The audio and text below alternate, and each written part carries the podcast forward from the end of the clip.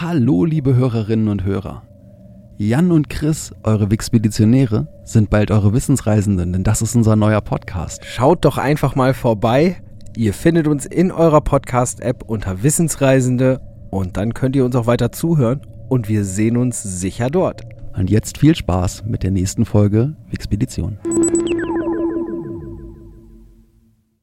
Hi, this is Jan. And this is Chris from Wixpedition and we want our MTV.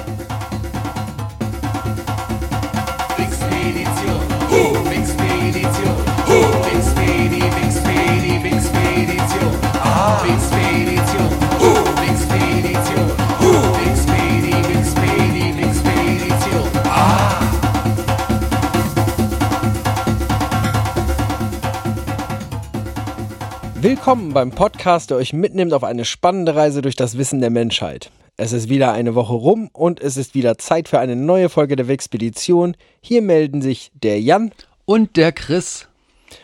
Und wir legen heute auch schon direkt wieder los. Beim letzten Mal habe ich euch ein bisschen was über Hideo Kojima, den japanischen Spieledesigner, erzählt. Und von dort aus ist Chris über die Links Metal Gear Solid 2 und MTV Game Awards zu seinem heutigen Thema gekommen. Und ich würde mal sagen, los geht's. Jawohl, ich starte heute wieder mal im Jahr 1981. Sind wir schon mal in 81 gestartet? Ja, denn im Oktober 1981 kam der IBM-PC auf den Markt. Ah, Und das ist bei uns wieder chronologisch gar nicht so lange her, dass wir über den selbigen gesprochen haben. Und ähm, 81, ja, der IBM-PC, der war auf jeden Fall geschichtsträchtig, auch als er veröffentlicht wurde. Klar, im Oktober, aber vorher schon am 12. August war er angekündigt worden. Das war auch schon was ganz Großes. Aber knappe zwei Wochen davor wurde in den USA auch an anderer Stelle Geschichte geschrieben. Denn am 1. August 1981, um eine Minute nach Mitternacht, flackerten epische Bilder über den Fernseher einer sehr ausgewählten Zuschauerschaft. Was hier zu sehen war, änderte die Geschichte des Fernsehens und die Geschichte der Popularmusik, wenn nicht sogar der gesamten Popkultur und das auf dem ganzen Planeten. Alles begann mit den Bildern von einem Start des Space Shuttles Columbia, dann einem schnellen Umschnitt auf Bilder der ersten Mondlandung. Armstrong und Aldrin sind jetzt zu sehen, doch sie pflanzen nicht die US-Flagge. Denn das, was jetzt zu sehen ist, ist grellbunt, es flimmert und es wurde noch nie zuvor gesehen. Es ist ein Logo, drei einfache Buchstaben, die bald die ganze Welt erobern werden. MTV. Wie ich das gerade schon angedeutet habe, fing das Ganze aber natürlich erstmal ganz klein an. Also bevor das so ein weltverschwörerischer ganz Umspanner wird, geht das ganz, ganz klein los, denn das MTV, was wir dort an dem Tag sehen können, ist ein ganz, ganz kleiner, sehr lokaler Sender. Und der kann nur im Norden von New Jersey von ein paar tausend Zuschauern empfangen werden. Und keiner von den Zuschauern wusste, was ihn jetzt erwarten würde, denn das gab es so noch nicht. Denn es kamen jetzt viele Neuerungen auf die Leute zu. Und eine der Neuerungen war das Musikvideo. Und um zu verstehen, was für ein Wandel hier über die Menschheit hereinbrechen würde, müssen wir uns erstmal ein bisschen Gedanken darüber machen, wie so die Realität dieser bisherigen MTV-Zuschauer so da draußen aussah in der echten Welt. Und äh, gerade der Aspekt Musik sehen war bis jetzt auf TV-Auftritte oder auf Konzertmitschnitte begrenzt, beschränkt. Denn die Idee des Musikvideos als direkter Weg, Musik an die Hörer zu tragen, hatte bisher kaum Früchte getragen. Der Grund ist relativ einfach. Es gab dafür einfach keine Ausspielwege. Du hattest Musikshows schon durchaus im Fernsehen, natürlich. Die gibt es ja auch schon seit den, wahrscheinlich seit den 50ern. Aber das war halt immer eine relativ steife Geschichte. Meistens wurde Playback gespielt, aus technischen Gründen zunächst erstmal. Und äh, es war einfach keiner auf die Idee gekommen, dass der Künstler einen Musikclip irgendwie vorproduziert, der dann dort gezeigt wurde. Eigentlich hast du die Künstler immer in der Sendung gehabt, damit sie dort auch ihre Promotion persönlich machen können. In den USA gab es zu dieser Zeit zwar schon wesentlich mehr Sender als in Europa, denn hier hatten wir zu der Zeit eigentlich noch so die öffentlich-rechtlichen, das Privatfernsehen fing in Europa gerade erst an. Und die Idee eines Senders nur für Musik war wirklich noch weit entfernt. Um neue Musik zu hören und dafür nicht ein Konzert aufzusuchen, hattest du eigentlich nur eine Möglichkeit, das Radio. Und im Radio hattest du damals gerade in den USA schon sehr viele DJs, die echte Ikonen waren und die von den Hörern als Experten für Musik einfach akzeptiert worden sind. und ähm, dementsprechend auch bei den Radios sehr wichtige Personen waren, die viele Freiheiten hatten und im Grunde dann die Stimme, der Kopf, die Außendarstellung ihres Senders verkörperten. Und dort hatten sich dann auch schon einige sehr spezielle Charaktere entwickeln können. Und die waren auch die ersten überhaupt in den Medien, die sowas wie mediale Anarchie leben konnten. Die einfach mal ein bisschen so die, die Genres sprengen konnten, mal ein bisschen darüber die Stränge schlagen konnten und einfach frei das machen konnten, was sie gerne wollten. Das Fernsehen war zu dem Zeitpunkt noch viel zu konservativ für sowas. Das wurde gleich von vornherein schon innerhalb des Senders in der Entstehungsphase abgekappt, damit es später keinen Ärger mit irgendwelchen Kontrollbehörden gibt. MTV startete seine erste Sendung mit einem ersten Videoclip. Und rückblickend kann diese Wahl schon als prophetisch gewertet werden. Ja. Es war ein Song von den, von den Buggles mit dem Titel Video Killed the Radio Star. Das war natürlich noch nicht passiert, aber es sollte nicht lange auf sich warten lassen. Die neuen Präsentatoren, die bald schon die DJs in Bedrängnis brachten und ihnen das Wasser abgruben, hatten auch die passende Entscheidung, äh, die passende Bezeichnung. Es waren VJs, also Videojockeys statt Dis Disc-Jockeys. Und auch das erste Senderkonzept oder Sendungskonzept von MTV war noch stark an das Radioformat angelehnt. Denn es gab am Anfang einfach klassische Top-40-Formate. Da wurden einfach 40 Songs von 40 auf Platz 1 hochgezählt und ähm, dazwischen gab es halt eben von dem VJ entsprechend Moderation und Informationen über die Bands. Das war am Anfang auch noch recht gering, weil einfach auch die Plattenfirmen nicht darauf vorbereitet waren, was da jetzt war. Dementsprechend war auch so diese, die Möglichkeit an Pressemeldungen zu kommen und so weiter am Anfang echt schwer. Das war wirklich mehr so natürliches, persönliches Wissen und Sachen, was man sich angeeignet hatte. Und ähm, noch recht schwer da die Informationen zusammenzubekommen, weil es einfach keine News-Ticker über Musiknews gab. Aber zurück zum Musikvideo. Woher kam denn eigentlich diese bekloppte Idee, Musikvideos zu machen, weil es scheint ja zunächst erstmal durchaus merkwürdig zu sagen, gut, ich mache jetzt erstmal ein, eine Videodarstellung, eine, eine optische Untermalung für einen Song. Letztendlich reichen aber die Anfänge des Musikvideos zurück bis ins Jahr 1890. Da denkt man sich aus, Moment mal eben, da bin ich ja gerade wirklich ganz am Anfang von cineastischen Geschichten. Ja, denn das, was da in amerikanischen Theatersälen um 1890 begonnen wurde, waren sogenannte Song Slides, illustrierte Lieder. Das bedeutet, dort wurden große handkolorierte Bildplatten als Projektionsmaterial benutzt, um das auf eine Leinwand zu projizieren. Und dazu wurde live gesungen. Dementsprechend, ja, es war noch nicht ein Videoclip, aber wir haben genau dieses Ding von, wir haben eine Visualisierung, die zu einem Song dargestellt wird. Das moderne Video, wie wir es heute kennen, hat seine Pioniere dann erst in den 1960er Jahren gehabt. Und 1965 zum Beispiel drehte die Sängerin Nico für ihren Song uh, I'm Not Saying einen musikalischen Kurzfilm in Schwarz-Weiß, der sie singend auf den Straßen Londons und am, Thames am Themseufer zeigt. Weitere Kandidaten sind der Probofilm zu I Got You Babe von Sonny und Cher sowie Subterranean Homesick Blues von Bob Dylan, ebenfalls aus dem Jahr 1965. Ach, es geht um Musik? dann sind die Beatles nicht weit. Richtig, denn 1966 und 67 wurden Kurzfilme gedreht für die Stücke Paperback Rider, Rain, Strawberry Fields Forever und Penny Lane, bei denen die Darstellung der Musiker an ihren Instrumenten eher in den Hintergrund gerückt wird und eher schauspielerische Leistung dann in den Vordergrund gestellt wird. Heute würde auch ein weiterer musikalischer Kurzfilm von Nico wiederum als Musikvideo angesehen werden. Dabei geht es um den Song Evening of Light und der wurde zusammen mit Iggy and the Stooges unter der Regie des Medienkünstlers François de Menil 1969 erstellt. Aber wie bei allem gibt es natürlich auch einen Song, ein Video, was so von allen allgemein als das erste Musikvideo angesehen wird. Und das ist das Video zu Bohemian Rhapsody von Queen. Und da erkläre ich auch gerne, warum dieser eine Clip dafür also als solches dann angesehen wird.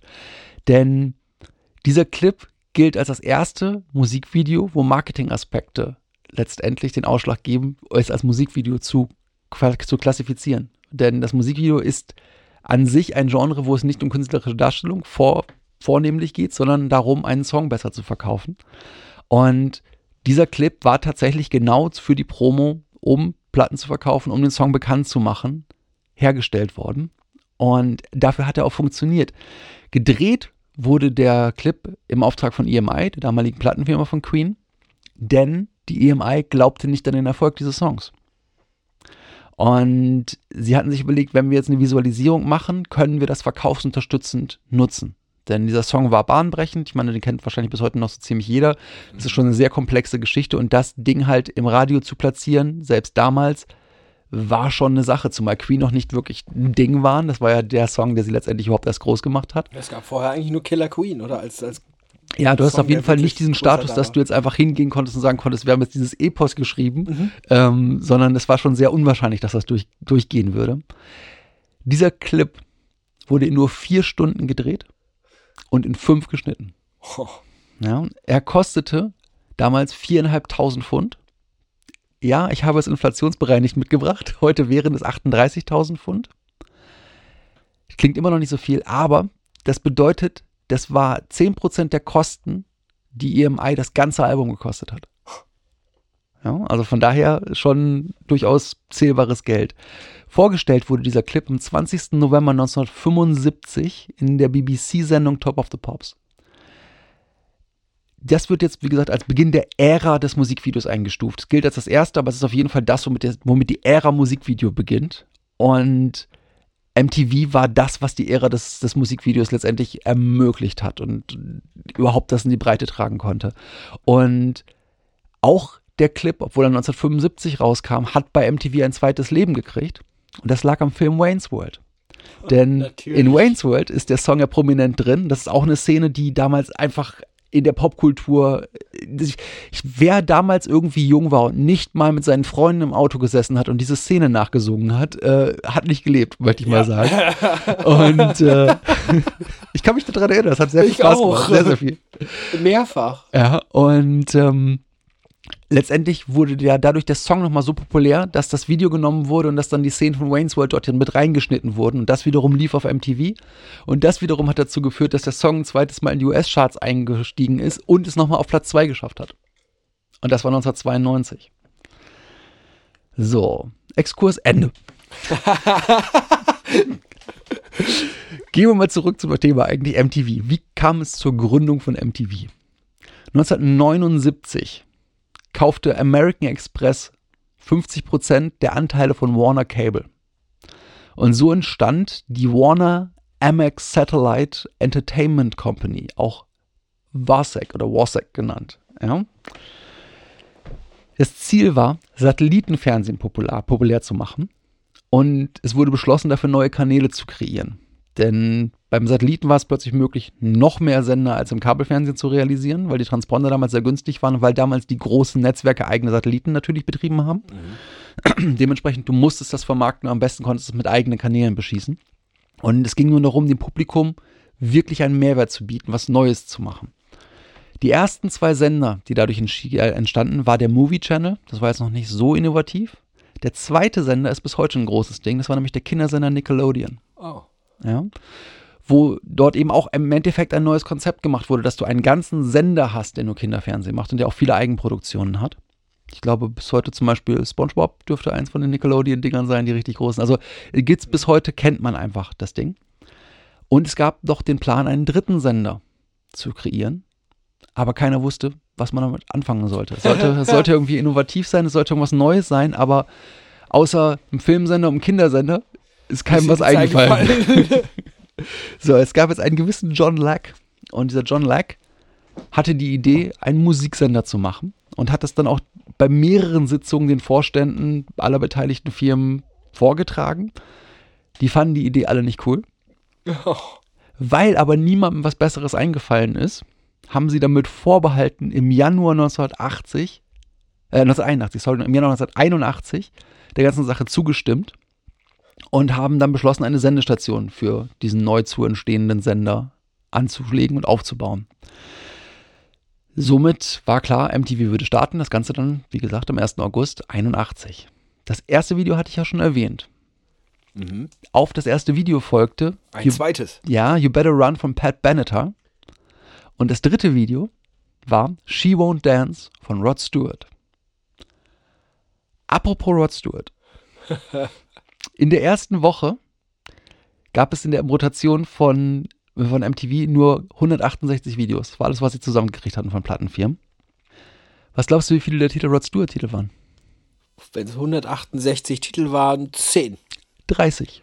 Ach du meine Güte. Ja, also Rod Stewart war wohl der Mensch mit den meisten Musikvideos zu dieser Zeit.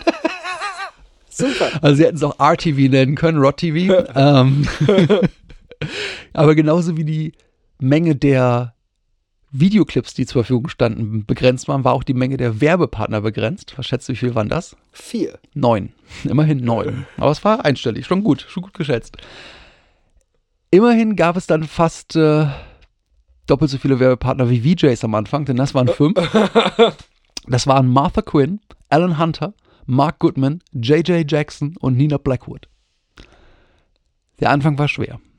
Es war ein junger Sender, es waren Leute, die noch nicht genau wussten, was ihre Berufe waren. Es waren viele Leute, die nicht wussten, wie man ihre Berufe macht. Und so kam es auch zu vielen Pannen. Und eine, die, die prominenteste Pannenart eigentlich zu der Zeit war, dass Songreihenfolgen und Moderationsreihenfolgen nicht wirklich zueinander passten. Ja, was wohl auch daran lag, dass wohl solche Dinge da waren, wie das am Anfang, wo die VJs nicht wirklich einen Kontrollmonitor hatten, um zu sehen, was gerade gelaufen ist. Das heißt, sie konnten dann einfach enthusiastisch moderieren, dass der Song gerade gelaufen ist, der ist nur nicht gelaufen. Was auch gerne passierte, wofür MTV auch bekannt war, war Tonausfälle. Das heißt, du hattest Musikvideos, aber Musik war da nicht drunter. Doch nichts konnte MTV aufhalten und es wuchs Jahr für Jahr. Immer mehr Menschen wollten und konnten MTV sehen. I want my MTV. ja. Und natürlich hatten die Macher auch einfach das Glück, das du haben musst, nämlich zur richtigen Zeit am richtigen Ort zu sein.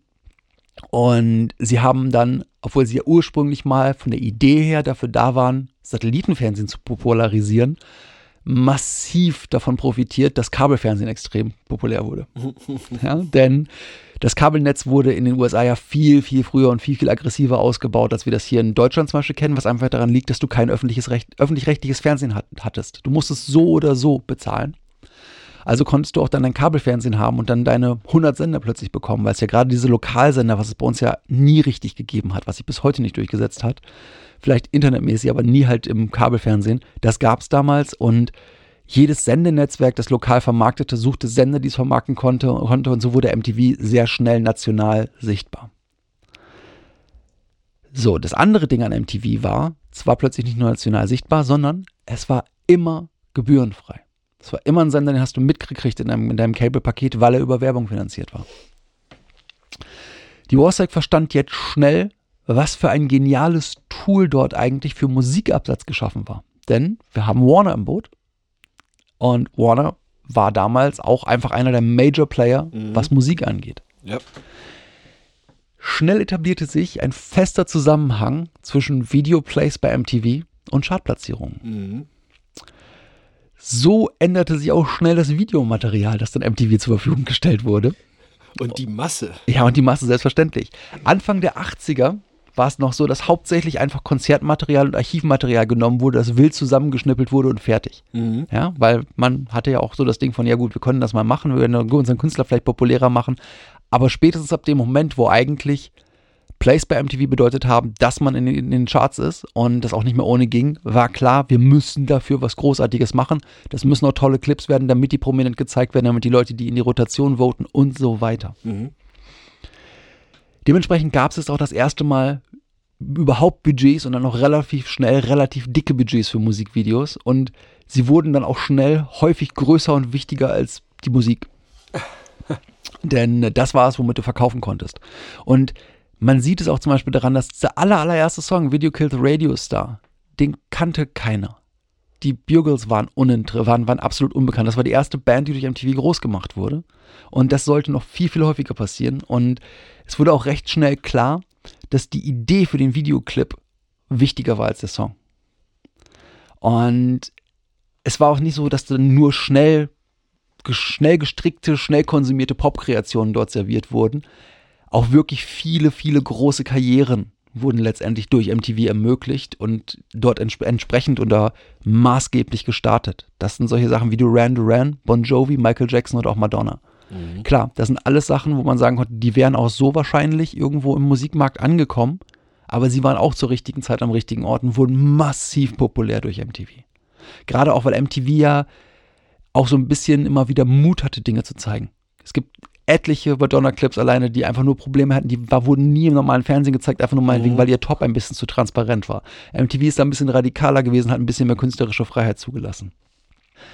In der Anfangszeit war MTV noch sehr auf Rockmusik fokussiert und auch sehr auf weiße Künstler fokussiert, wobei das eigentlich nie Absicht war, sondern es einfach nur passiert ist. Hat aber dazu geführt, dass es häufig auch den Vorwurf von Diskriminierung gab. Und Anfang der 90er war es dann so, dass massiv dunkelhäutige Künstler mit in die Rotation gekommen sind. Und das hat natürlich auch wiederum mit dem Aufstieg Stieg der Rapmusik zu tun. Und der Tatsache, dass MTV sich irgendwann einfach nur noch um populäre Musik generell gekümmert hat und nicht gesagt hat, wir sind jetzt irgendein Spartensender. Schon 1984 hat MTV dann einen nächsten Schritt gemacht, sich selber im Musikgeschäft wichtig zu machen, denn sie haben ihren eigenen Gegenentwurf zu den Grammys entwickelt. Die VMS oder die MTV, MTV Video Awards. Äh, VMAs, übrigens nicht VMS. Ähm, 1991 kam dann das Gegenstück für den Filmmarkt hinterher. Das waren die MTV Movie Awards und später dann auch die MTV Game Awards, über die ich ja auch dann jetzt zum Thema MTV gekommen bin, von Solid Gear 2, nein, Solid, Metal doch, Gear Metal Gear Solid Solid 2, das Solid Gear- Solid Gear Metal Snake Invisible. Ähm, Übrigens, liebe Leute, kleiner Fun Fact, es ist total blöd, einen Text mit über Metal Gear Solid vorzubereiten, wenn man eine deutsche Autokorrektur hat, die das dann immer in Gera abändert. Aber das ist noch was anderes. Metal Gear Ultimate. So, nu. Auf jeden Fall. Ähm, seit 1994 gibt es dann auch die MTV Europe Music Awards. Weil klar, Europa war auch für MTV immer schon ein wichtiger Markt und dementsprechend gibt es dann auch eigene Awards. Auch ein Format, das bis heute noch viele Fans hat, das von MTV entwickelt worden ist, das Ende der 90er kam, war MTV Unplugged.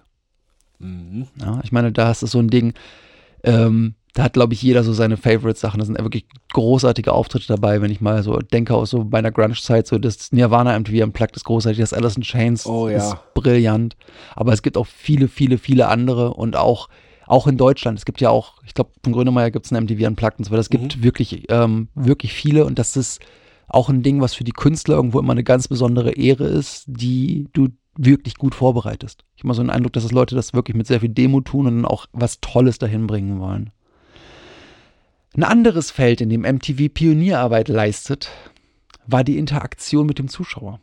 Die erste Sendung dieses Formats war MTV Most Wanted mit dem Moderator Ray Cooks, der seine chaotische Live-Show zu einem echten Erfolg machte.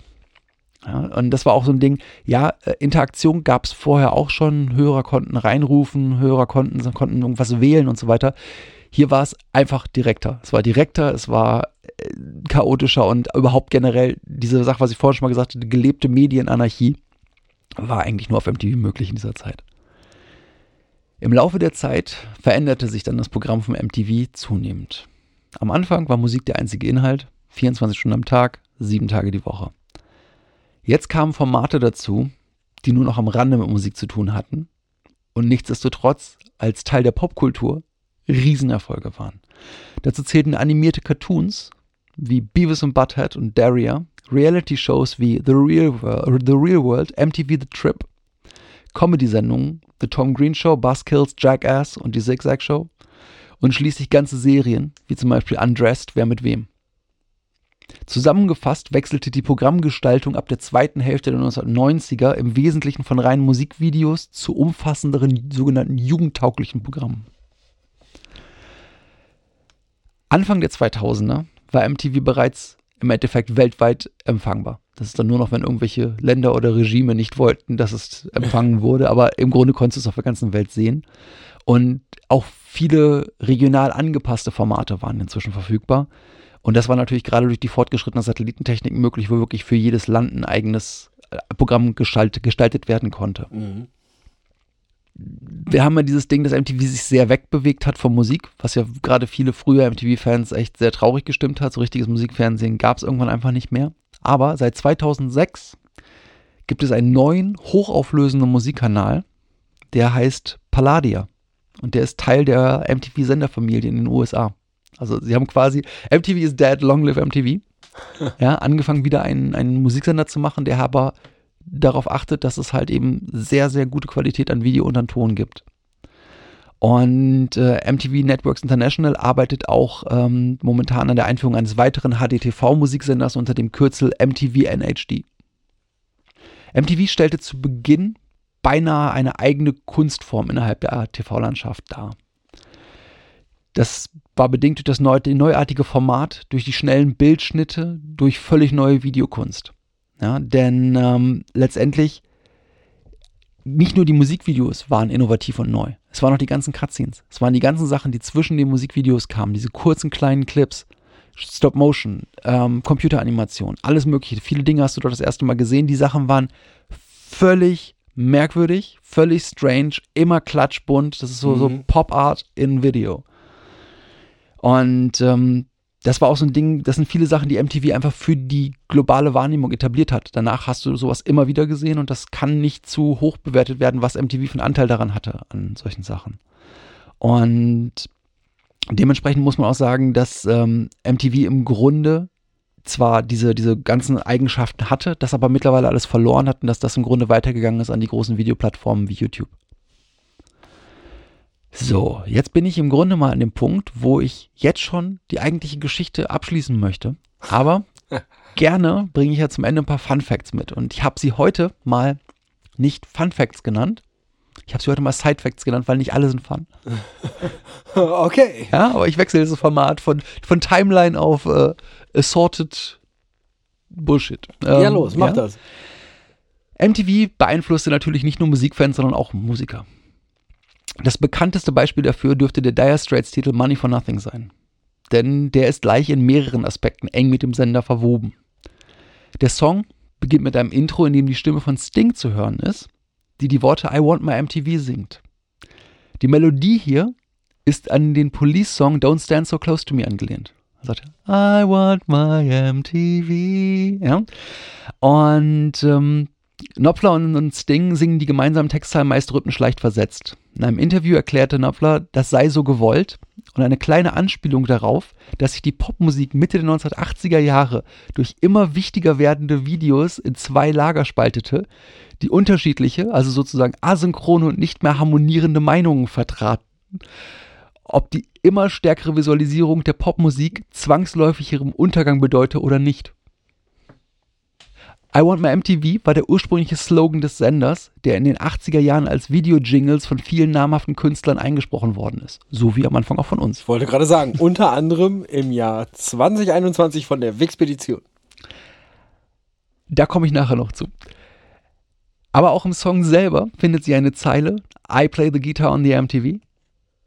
Dementsprechend klar, es war damals einfach auch schon klar, du würdest ihn später auf MTV Gitarre spielen sehen. Und zum Ende hören wir dann nochmal Stings Falsetto mit einem repetitiven I want my, I want my MTV. Interessanterweise war Sting ursprünglich nicht eingeplant. es hatte sich ergeben, dass Sting zufällig gerade auf der Karibikinsel Montserrat Urlaub machte und das in der Nähe des Studios, in dem die Dire Straits gerade ihre Platte aufgenommen haben. Und die sind sich irgendwo über den Weg gelaufen und beides schon sehr etablierte Musiker kannten sich von, was weiß ich, irgendwelchen Empfängen, vielleicht irgendwelchen Festivals, wo sie zusammen gespielt haben. Und es war so ein Ding von, hey, wolltest du nicht reinkommen, wir machen einen Song über MTV und wäre cool, wenn du einfach das mit reinsingen könntest. Und so findet sich das Ding auf dieser Platte wieder. Geil. Und ähm, das war natürlich nicht der einzige Song, in dem sich MTV auch im Text wiederfindet. Denn zum Beispiel auch bei der finnischen Glamrock-Band Hanoi Rocks findet sie auf dem 2002 erschienenen Album 12 Shots on the Rocks die Zeile I'm the missing link. Radio und MTV, you need people like me. Ebenfalls 2002 brachten die bösen Onkels einen Anti-Song gegen den Musiksender mit dem Titel Keine Amnestie für MTV heraus auf dem Album Dopamin. In Bezug auf die mediale Berichterstattung von der MTV über die rechtsextreme Vergangenheit der Frankfurter Rockband fühlten sich die bösen Onkels von den Musikkanälen missverstanden und nicht korrekt wiedergegeben. Etwas früher, 1997, veröffentlichten Selig den Song Popstar, der im Liedtext die Phrase mit Kofferwort MTV war lieb dich enthält und als erstes Single des Albums Blender auf den Markt kam.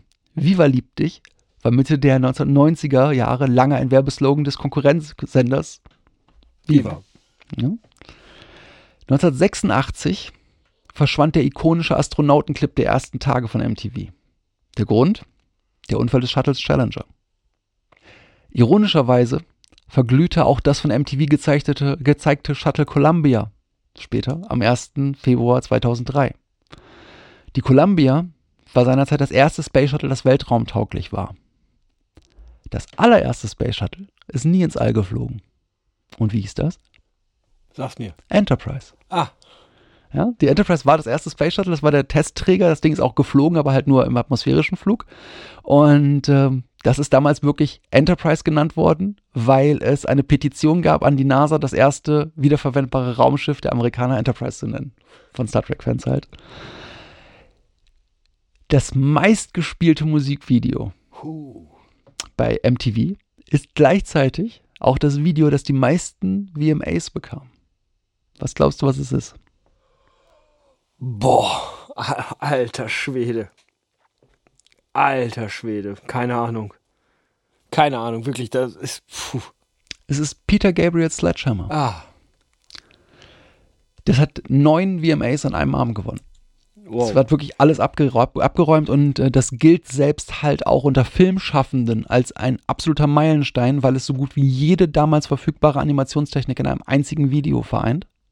Das Ding ist ein Meisterwerk. Wenn ihr es nicht vor Augen habt, das müsst ihr euch echt mal angucken, selbst wenn ihr die Musik nicht mögt. das Video ist Das der Ding Hammer. ist der absolute Hammer. Und ähm, da sind so Sachen dabei, irgendwie, wenn du dir die Trivia anguckst, dass irgendwie ähm, er 19 Stunden unter Glas geactet hat für das Video.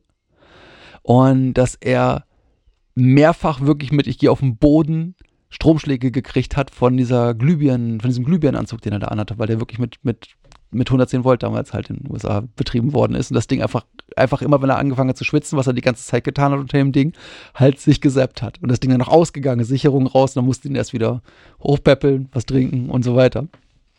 Jedenfalls ähm, tolles Video.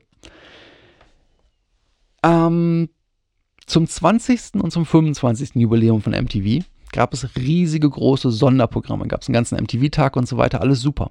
Zum 30. Jubiläum 2011 gab es das nicht. Was glaubst du warum? 9-11 in irgendeiner Form, Nein, sondern. Die Programmdirektion sah sich außerstande, Sende Sendeplätze dafür einzuräumen, weil dann ja Sendungen, die regulär ausgestrahlt werden, nicht ausgestrahlt worden wären. Aha. Die wollten den Sendeablauf nicht stören mit irgendwelchen Feiern. 1993. Das Internet steckt in den Kinderschuhen. Auch in den Köpfen der Macher von MTV. Das kann man daran sehen, dass die Domain mtv.com die private Internetadresse von VJ Adam Curry war. oh mein Gott. Als Curry jedoch ein Jahr später seinen Dienst bei MTV quittierte, verklagte ihn MTV. Letztendlich einigte man sich außergerichtlich und der Sender bekam die Domain. Die originale MTV-Titelmusik wurde von Jonathan Elias geschrieben. Das war der Musiker, der auch ein weiteres auf der ganzen Welt gehasstes Jingle kreiert hat. Was glaubst du, was das war? Keine Ahnung. Das Yahoo-Jodeln. Oh.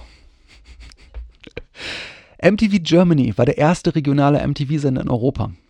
Mittlerweile gibt es in Europa 18 regionale MTV-Sender.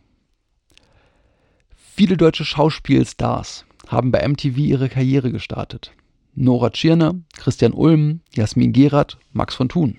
Und vor allem noch wer anderes ganz Großes hat da seine Karriere gestartet. Oder? Ach nee, das war, das war beim Konkurrenzsender Viva.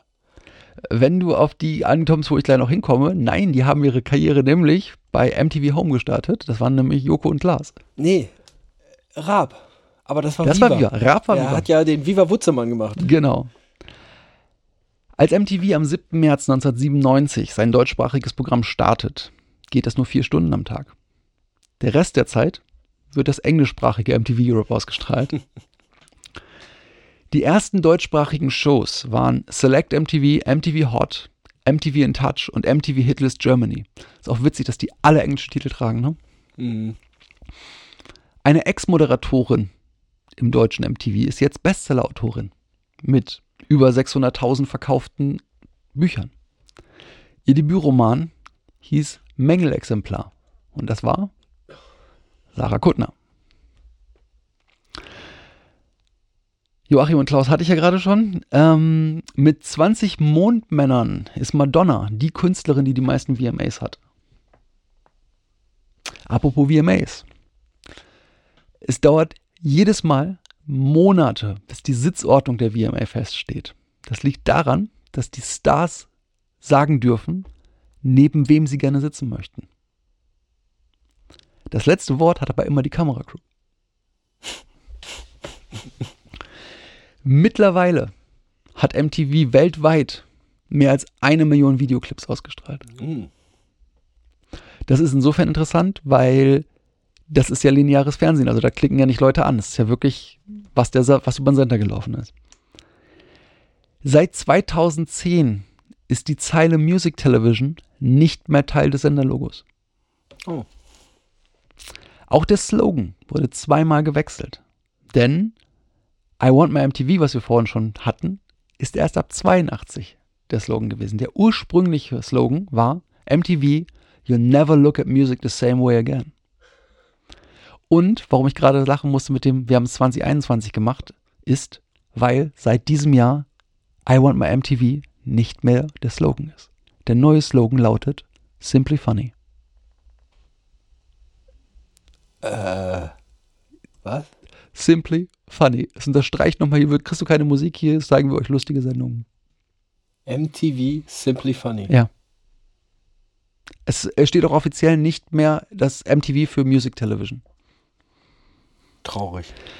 Die vielleicht ehrlichsten Worte, die bei dem Empfang eines VMAs von einem Künstler ausgesprochen wurden, stammen wohl von Pink. Als sie 2002 den Award für ihren Song Get the Party Started bekommen hat, hatte sie ihren Song leider schon etwas zu wörtlich genommen. Sie wankte auf die Bühne, hielt sich an ihrem Mondmann fest, rappelte sich hoch, stellte sich vor das Mikrofon und sagte, I'm too drunk for this. Also ich bin viel zu besoffen für sowas. Und das dürften wohl die ehrlichsten Worte gewesen sein, die jemand jemals bei der Wiedergabe oder Annahme eines, äh, eines solchen Preises letztendlich von sich gegeben hat. Sehr schön. Oh, sehr schön. Ja, Mann, wie viele Stunden MTV ich geguckt habe. Wahnsinnig viel. ja ich, du, wenn du überlegst, das war wirklich damals das Ding, was du geguckt hast, Was weil du vor allen Dingen nicht mal unbedingt geguckt hast, sondern was einfach nur immer lief. eben, Das ist, glaube ich, so das Essentielle. Das war die, dieser Wechsel vom, das Fernsehen nicht mehr etwas war, wo du dich hinsetzt und auf den Bildschirm guckst, sondern das Fernsehen irgendwo ein Stück weit das Radio ersetzt hat. Auf jeden Fall. Und du hattest gleichzeitig eben diesen enormen Vorteil, dass du wusstest, wenn du den Song cool fandst, dass du jetzt hinguckst, bis der Song ans Ende kommt, weil dann nochmal eingeblendet wird, wie der Genau. Song heißt, auf welchem Album der ist und wie der Künstler heißt. Genau. Ja, und Oh, das war immer super. das war absolut brillant, weil danach konntest du dann halt in den Plattenladen laufen und dir die CD anhören. Und, Und dann ähm, entscheiden, ob du die anderen zehn Songs auf der Platte auch cool genug findest, um das Geld aus der Tasche zu holen und sie zu kaufen. Mega. Richtig. Und das, was ich auch ganz spannend fand, war wirklich dieses Ding, das gefühlte Image einer Band. Wir hatten das Internet noch nicht in der Form. Heutzutage, wenn du einen Künstler interessant findest, liest du dir alles über den Künstler an. Du weißt sehr schnell, was geht. Vor MTV hattest du nur die Tatsache, dass du die, die Fotos gesehen hast, die auf, Und im Magazine Plattencover waren gelesen. und Magazine gelesen hast. Jetzt hattest du die Möglichkeit, dir den Künstler im Musikvideo anzugucken. Und ich finde, dass eine Menge Künstler irgendwo ihr Image sehr dargestellt haben über das, was sie machten Absolut. auf da, wenn ich wieder an die 90er denke, sondern die Grunge-Zeit, da hast du die verschiedenen Images der verschiedenen Bands irgendwo, finde ich sehr deutlich. Mhm. Und es war, es war brillant. Andererseits, klar, es war natürlich auch so das Ding, dass du häufig so Misconceptions hattest, also Falschwahrnehmungen, dass du irgendwelche Bands irgendwie einsortiert hast oder abgestempelt hast ähm, und nicht wusstest, was da eigentlich gerade abgeht oder wo die eigentlich hingehören. Mhm. Ja, das ist wieder die Gefahr, wenn du ein einzelnes Video hast und das Video dann womöglich auch noch Mut hat, dass du dann ähm, ja letztendlich irgendwo auch falsch wahrgenommen werden konntest. Trotzdem glorreiche, glorreiche Zeit damals mit MTV. An was für, für Videos erinnerst du dich so, die du, die du, wo du echt das Ding hattest von wow, das, das hat jetzt gerade gefühlt mein Leben verändert oder das, das finde ich so großartig, dass es, dass ich halt ja was draus gemacht habe oder mich darüber informiert habe oder Äh, an Videos damals, ich, ich weiß gar nicht, ob damals Videos schon so eine extreme Wirkung auf mich hatten, wie sie es später hatten. Ähm, also die wirklich große Wirkung, wo ich mir auch Musikvideos wesentlich bewusster angeguckt habe, kam eigentlich in der Zeit nach MTV. okay. Und in der großen Zeit eigentlich, in, in der, oder nach der großen Zeit des Musikvideos. Und so im Großen und Ganzen, ich glaube, das, was mir mit am meisten Spaß macht äh, an Videos, sind immer wieder Videos von OK Go. mhm. Ja, die halt einfach so geniale Ideen haben. Ähm, kann ich jedem nur empfehlen, schaut es euch mal an. Die haben eine Rube Goldberg-Maschine gebaut, die einen kompletten Song lang läuft und synchron zum Song. Ähm, die haben großartig, ein ganz, ganz fantastisches Parabelflugvideo. Ähm, also wirklich, wirklich total gute Ideen. Oh. Damals, was mich immer, was ich immer ziemlich cool fand, was ich immer mochte, war echt das Video von Smells Like Teen Spirit, obwohl ich Nirvana nie mochte. Aber irgendwie der Song war was Besonderes, was ich immer mega genial fand und total künstlerisch, war das Video von Black Hole Sun.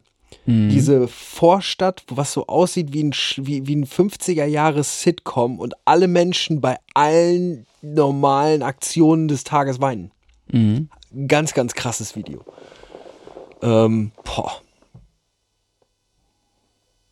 Müsste ich jetzt echt nochmal überlegen, so was in der damaligen Zeit alles da war. Also für mich wirklich ähm, wichtig war Music Nonstop von Kraftwerk. Das ist das, was mich wirklich dahin gebracht hat, Kraftwerk zu hören. Ähm, aber auch einfach das Video hat mich fasziniert. Diese, diese ultra frühe Animation, die dort drin zu sehen ist. Hatten wir aber alles in der Kraftwerk-Folge schon. ähm, noch eine Band, die ich im Grunde das erste Mal durch MTV wahrgenommen habe, war Pink Floyd. Mit High Hopes. Das hatte ich auch, das hatte ich auch gerade im Kopf, weil als ich das das erste Mal bewusst gesehen habe, da hatten wir schon, als ich das Video das erste Mal bewusst gesehen habe, da haben wir mit unserer Band damals die ersten Videos gemacht und dann habe ich einfach nur High Hopes gesehen und mein einziger Gedanke nach dem ersten Mal dieses Video bewusst gucken war einfach nur, oh, hauer, ha, das war teuer. Und ich realisiere gerade, dass das gar nicht High Hopes war das erste, was ich gesehen habe, sondern das erste, was ich wirklich bei Veröffentlichung gesehen habe von Pink Floyd, war Learning to Fly. Das kenne ich gar nicht. Ja, das fand ich super. Ähm, oh, dann Aha, Take on Me. Mhm. Der, die, die Bleistiftzeichnungsgeschichte mit, das war brillant, das war toll gemacht, das Video hatte eine tolle Message. Hört dazu mal die Wixpeditionsfolge zur Rotoskopie. Oh ja, das, hatten, das hatten wir ja auch schon mal. Jetzt weiß ich, wie du auf deine Themenauswahl kommst. Du guckst dir einfach an, welche Musikvideos du früher cool fandest. Ach nee, Kraftwerk war mein Thema, das hatte ich ausgewählt. Aber die Rotoskopie hattest du. oh Mann. Ja, vielleicht machen wir auch eine Folge über, über, oder vielleicht machen wir auch mal einen Podcast über Pink Floyd. Ähm, oder auch nicht. Könnte, könnte viel Arbeit äh, bringen. Mm, Ein klein wenig. ja, gut, das Sledgehammer-Video hat mich damals auch auf jeden Fall mega gekickt. Außerdem das Mm, längste Musikvideo aller Zeiten. Das längste Musikvideo aller Zeiten. Das längste Musikvideo aller Zeiten, was ich kenne, ist The Wall. Für mich ist das einfach, das ist ein Musikvideo. Das habe ich aber nie bei MTV gesehen. Ich würde sogar behaupten, ich habe das bei MTV schon mal gesehen. Okay. Möglich, es ist. Aber nicht das erste Mal. Möglich. Ah, ich hatte vorhin noch irgendwas im Kopf. Da waren einfach so, so. Genau, ähm, das Video von Radio Gaga, was mich zu Metropolis gebracht hat. Oh ja. Oh ja. Ja, das war auch, äh, auch, ich fand das auch toll. Damals hattest du ja die Sache, dass MTV, finde ich, auch zumindest für meine Wahrnehmung, Making of das erste Mal äh, in meine Wahrnehmung gebracht hat. Also die Tatsache, ein Bericht darüber, wie etwas gemacht wurde. Mhm. Und ich erinnere mich zum Beispiel wirklich bildlich an das Making of von dem Radio Gaga Video, was bei MTV gesendet wurde. Das war toll. Wenn ein Video neu vorgestellt hatten, gab es bei den, bei den aufwendigen Spots halt häufig so eine, so eine Making of Geschichte. Das war echt cool. Ja, es war auch einfach cool, dass du damals noch Musikvideos drehen konntest, wo du einfach ein paar hundert Komparsen hingestellt hast, die dann auch noch custom dafür hergestellte Kleidung hatten und Mhm. die von Choreografen trainiert worden sind. Ja, ja. Meine Güte, das ist wohl vorbei.